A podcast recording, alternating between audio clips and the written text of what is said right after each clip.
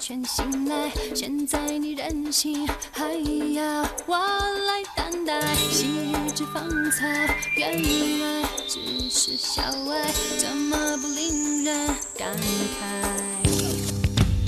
当初是你。北京时间十二点零九分，这里是正在直播的文艺大家谈，来自中央人民广播电台文艺之声。各位好，我是小东。各位好，我是小昭。平时可能很多朋友啊，这个上网啊，了解一些电影资讯的时候，可能会看一些梗概，或者可能会看一些预告片啊。但是现在最近这两年有一种形式特别的火，就是叫什么什么谁谁谁几分钟看电影，用三分钟到五分钟的时间啊，通过一些电影中的剪辑啊，然后和他的一些旁白讲述啊，把这个电影大概的梗概给你就说完了。所以你花个三五时间就可以判断出这个电影值不值得一看。当然了，判断完了可能你也不用看了，因为所有的故事你都知道了。提前被剧透了啊！是，当然有一票这样的爱好者，他们是热衷于花自己的时间去为大家做这个提炼的，没错像嗯一个小小的搜索引擎一样。嗯比如说一五年二月的古阿莫说电影这开播的这么的一个小视频啊，是它是以这个戏谑的文案和巨大的信息量，还有超快速的有点台湾腔的这个解说，让这个节目呢迅速的打响了名声。几分钟看电影这样的模式呢大获成功，同时呢也引入了更多的同质化的竞争者进入这块儿的市场。相信经常看电影啊、电视剧的朋友啊，经常上什么 A 站、B 站的朋友啊，对于古阿莫啊，包括阿斗归来啊这几位 UP 主都不会陌生啊。包括其实同类型的还有很多，他们都说是几分钟看电影系列也非常受追捧，很多人看它点击量啊，经常达到十几万甚至几十万。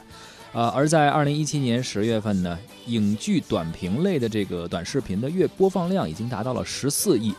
前十名中呢，半数以上都是这种几分钟系列，同时也催生了看剧、看动漫等细分的方向，就都可以短时间之内了解剧情。哎，这不得不让人感叹啊！确实是时代在向前发展，嗯大家各种各样的需求和爱好啊，也会有更多的在这个广阔的世界上，跟你有同样爱好的人来做。像我们广播学院的同学以前在校的时候，呃，影视课相关老师会布置作业去看相应的一些片单的时候，拉片儿哈，对，要嗯拉片儿，要到那个拉片儿室，然后自己、呃跳看或者拖着进度条看一个梗概，因为可能没有足够的时间嘛。而现在呢，其实大家只要上这些网站，有那么多的 UP 主，嗯，就已经把你需要的这个拉片儿的前期工作已经做完了。希望他不要盯上我们这个节目啊。比如说，什么今天啊，小超和小东走进直播间，说了一下三分钟看电影这件事，双方表示了不同的观点，然后请出评论员又说了怎样的话。好了，节目结束，一分钟给咱们聊完了，就就直接把咱俩就拉过去了，是吧？就是咱们这个节目也被他三分钟给看给听完了。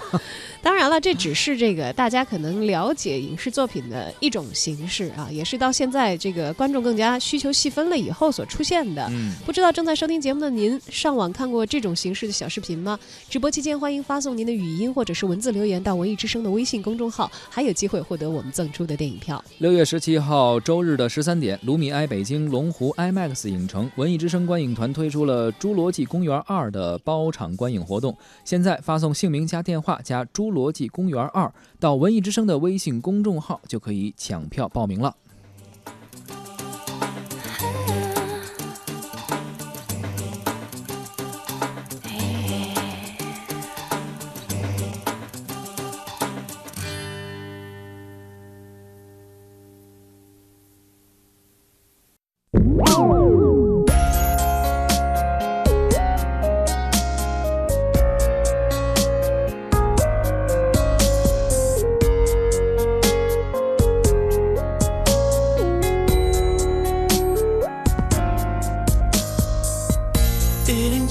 天空，回答更讲究。你说你不懂为何在这时牵手，我晒干了沉默，回得更冲动。就算这是错错，也只是怕错过。在一起找，分开了找，是不是说没有做完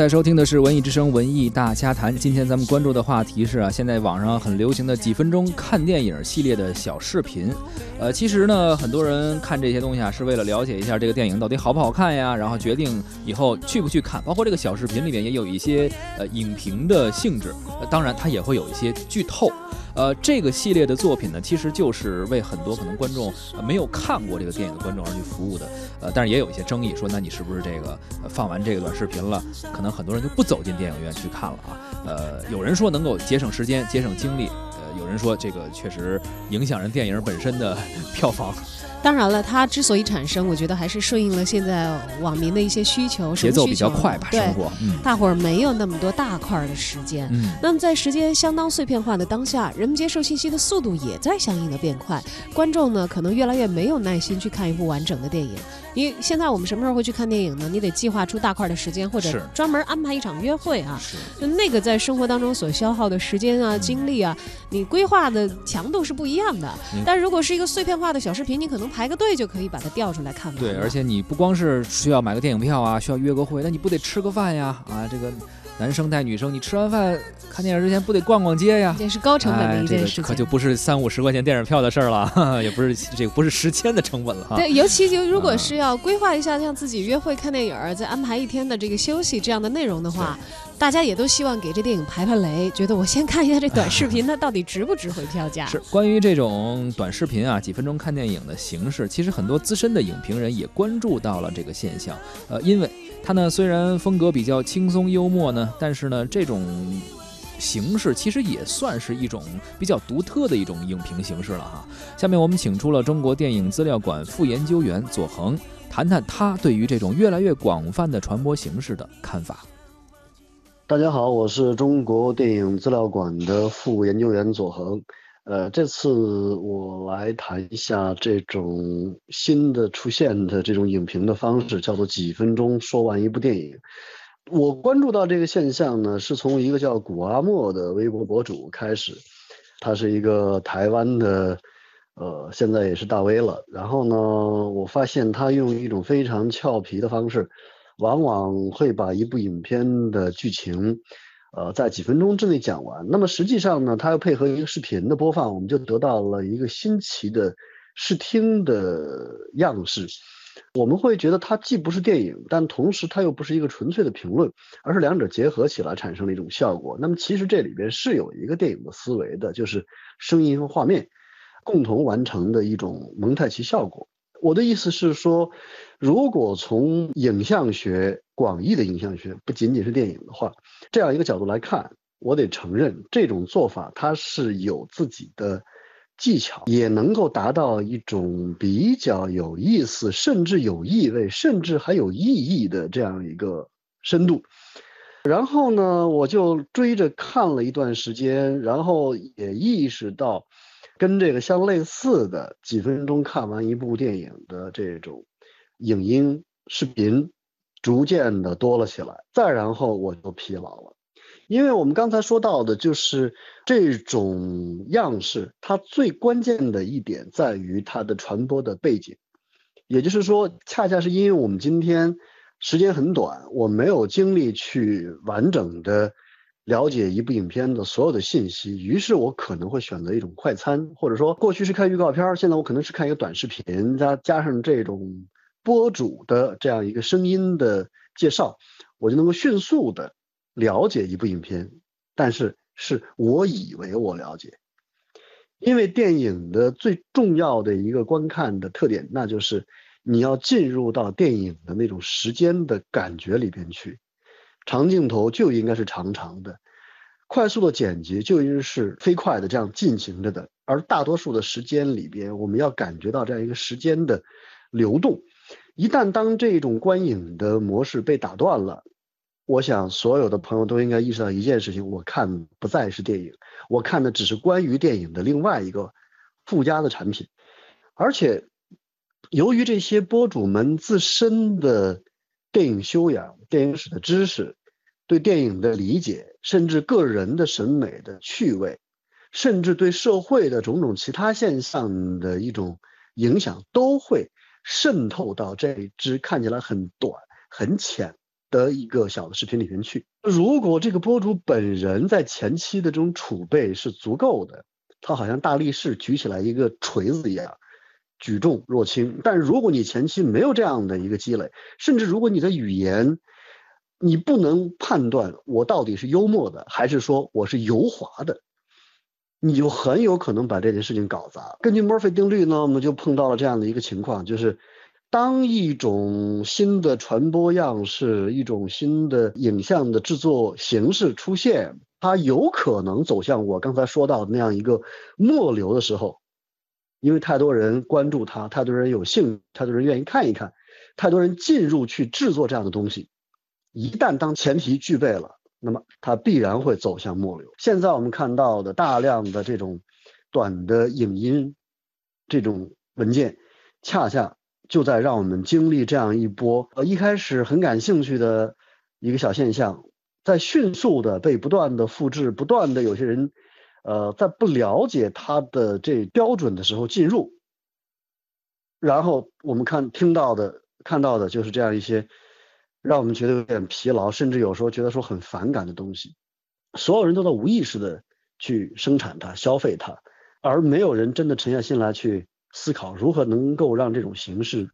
呃，真正变成一种大众传播当中的一个有趣的，而且是持续有趣的一件事情。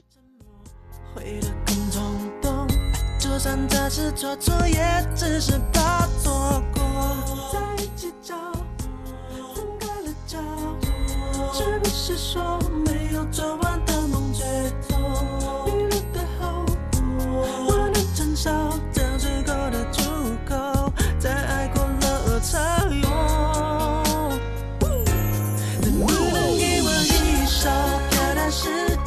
一首歌的时间，现在不光是听一首歌了，甚至你可以通过这些短小的视频。粗略的了解一部电影的概况啊，当然这种了解可能确实是浮光掠影的，嗯，而且可能会带着这个 UP 主他自身的对于这个作品的一些见解，他也有可能是一些偏见和误导，来让大家了解电影作品。其实原来我们小的时候可能都有一个习惯，就是喜欢听故事啊，或者说长大一点了喜欢听评书啊，讲一些甚至单口的一些讲一个过去一个历史上的故事，包括比如像《三国演义》，袁国成先生可能说的和别人又不一样。你为什么爱听他去说？就是在这个可能长达几十、十几甚至几十个小时的过程中，你听说书的先生可以把这个人物描绘的非常的形象生动啊，把这个情节讲的跌宕起伏，甚至不同的人讲，你可能还会。说，哎，我喜欢听他的，不喜欢听他的。但你说《三国演义》这件事儿，或者我们听过的很多小时候的一些童话故事，几句话能说完了，《三国演义》可能是几十句话。但是我们为什么还愿意听先生去说书？其实实际上我们想感受的是这种艺术形式在。这样一个故事中，它带给我们的一种一种魅力或者一种享受，其实电影也是一样。所以说，这个短视频的形式可能能够在快餐餐的时代中满足人们的一种需求，但实际上，如果你想感受艺术本身的魅力，像左恒老师说的是，这种时光与光影的这种变化中，你感受到的东西，绝对不是短视频可以给你的。对，就像我们其实有一些经常探讨的话题啊，也跟这个话题我觉得有类似的地方。嗯，就比如说现在都互联网化了，碎片化的浅阅读和以前你正经塌下心。来看一本书，你所了解到的知识含量和对于你这个知识架构的这个带来的改变，深度阅读，甚至包括对于你思想的训练，它程度是不一样的。嗯，我就觉得看这种短短的这个视频去讲电影，就像是什么呢？就像你拿到一本书，但你只看它的目录。对，而这个编目录的人，他到底是不是真的是提纲挈领的把这个应该提炼的要点给你列在目录里，还两说呢？有时候看完目录之后，在家看一段别人写的一个短评读后感，仅此而已。其实你是没有感受到这本书的作者在用他的生命和时光、时光和他的经历去置换到的这些文字，你是感受不到的。刚刚我们说的是从艺术上的角度啊，文化的角度来说，可能我们为什么更愿意看一部完整的艺术作品？其实从呃法律的角度，其实很多人也说这个电影有一些呃怎么说呢，算是灰色地带吧。就是毕竟你有一些影片的版权，或者有一些影片你直接拿过来自己去用剪辑的话，实际上是用了人家的版权。特别是由于我们每年的进口电影是有配额的。可能不一定能够这个影片引进过来，虽然他可能获了奖，但是不一定引进过来。但实际上有一些 UP 主通过其他的形式，当然什么形式，其实我们大家心知肚明。毕竟没有引进过，没有上映过，没有真正版权在网上播出过，你却有了这个影片，你是怎么得来的？是你是很清楚的。于是你又把它利用呃利用了，然后去剪辑出来之后做成了短视频，而且很多大号实际上它是利用这些视频或者它这个大号是可以盈利的，有一些商业的行为，自己带货或者说自己可能有一些营销推广，所以实际上他已经从中牟利了。这是不是一个有呃法律的灰色地带？是不是有违这个版权的一些保护？这个其实也是我们应该考虑到的一个问题。当然了，国家不管是从知识产权立法，还是这个嗯社会的法治建设方面啊，也一直不停的在这方面投入更多的力量。那么也不断的在向这个公众呢，呃，宣讲，让大家了解更多这对方面的法律。这个事物也是刚刚出现新生的一个事物，呃。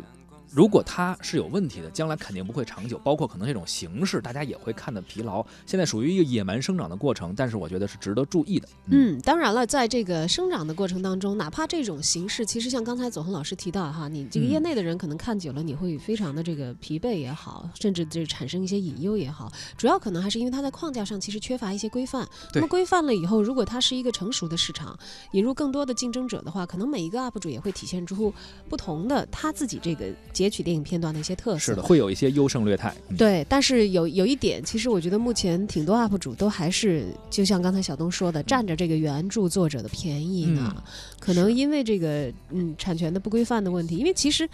你你说的好听点是二次创作，我们就嗯知道这个音乐你采样用人家的原声或者重新编曲，你还要给人家付这个版权费的，版权的费用呢？呃，所谓的有一些二次创作，在你没有注入新的有创作力的东西在里面的时候，其实某种程度上来说，你是在窃取原来的作者他的艺术成果来获得自己可能你是说自己因为爱好，然后做一些，包括你说在学校里面，可能我们进行拉片儿，然后可能是学术研，你不盈利，可能也还好。但是你现在因为这件事情获取了大量的粉丝，同时你有了流量，并且有一些商业和推广在里面，实际上你已经通过别人的劳动成果进行获利了。这个其实。呃，大家都明白是怎么回事儿。对，不过随着日益广泛的为公众所接受啊，这种新的这个文化生活的方式，相信呢也会引起更多相关的业内人士、专业人士的关注。但是需要规范，这也是肯定的。嗯，嗯，在知识产权法不断向前推进的实践过程当中呢，我们也期待着看见平衡这种形式和电影作品之间的这个博弈向嗯良性的方向去发展。